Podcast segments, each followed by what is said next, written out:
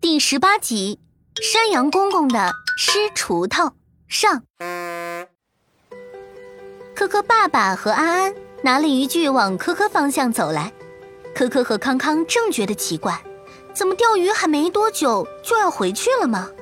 科科、康康，我们先去那边的休息区，看着天气，一会儿要下雨了。科科和康康赶紧抬头看天，果然不远处正有一片乌云，感觉用不了多久便会将一场大雨带到这儿来。三个小朋友跟随科科爸爸。快步往休息区的小木屋走，不多时便听见远处传来了隐隐雷声。然而，正当一行人快步向前走时，竟然见前方走来了扛着锄头的山羊公公。山羊公公，您这是去哪呀？这要下雨了，快跟我们一起先避避雨吧。啊，哦，是科科爸爸呀。这前面不是有个山坡吗？上面野菜特别多。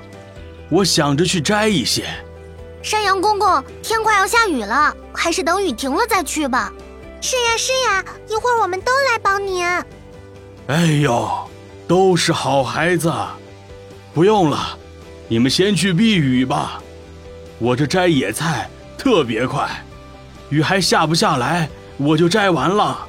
山羊公公说完，便往山坡处走去。当科科一行来到小木屋避雨时，屋外已经大雨倾盆，时不时还有闪电在云层中穿梭，雷声也是一个接着一个。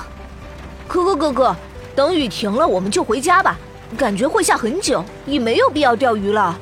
不会的，康康，雷阵雨可短暂了，用不了一会儿，这雨一定停。呵呵呵呵，对，毕竟是阵雨，一会儿就停。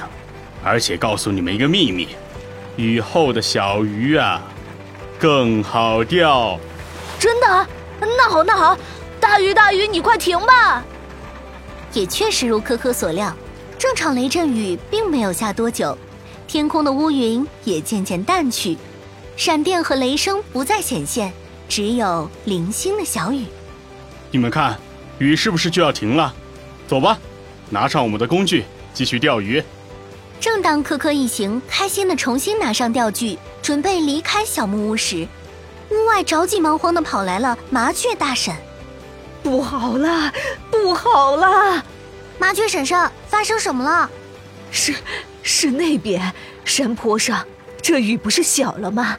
我从那边路过，看见山羊公公啊，倒在草丛里。什么？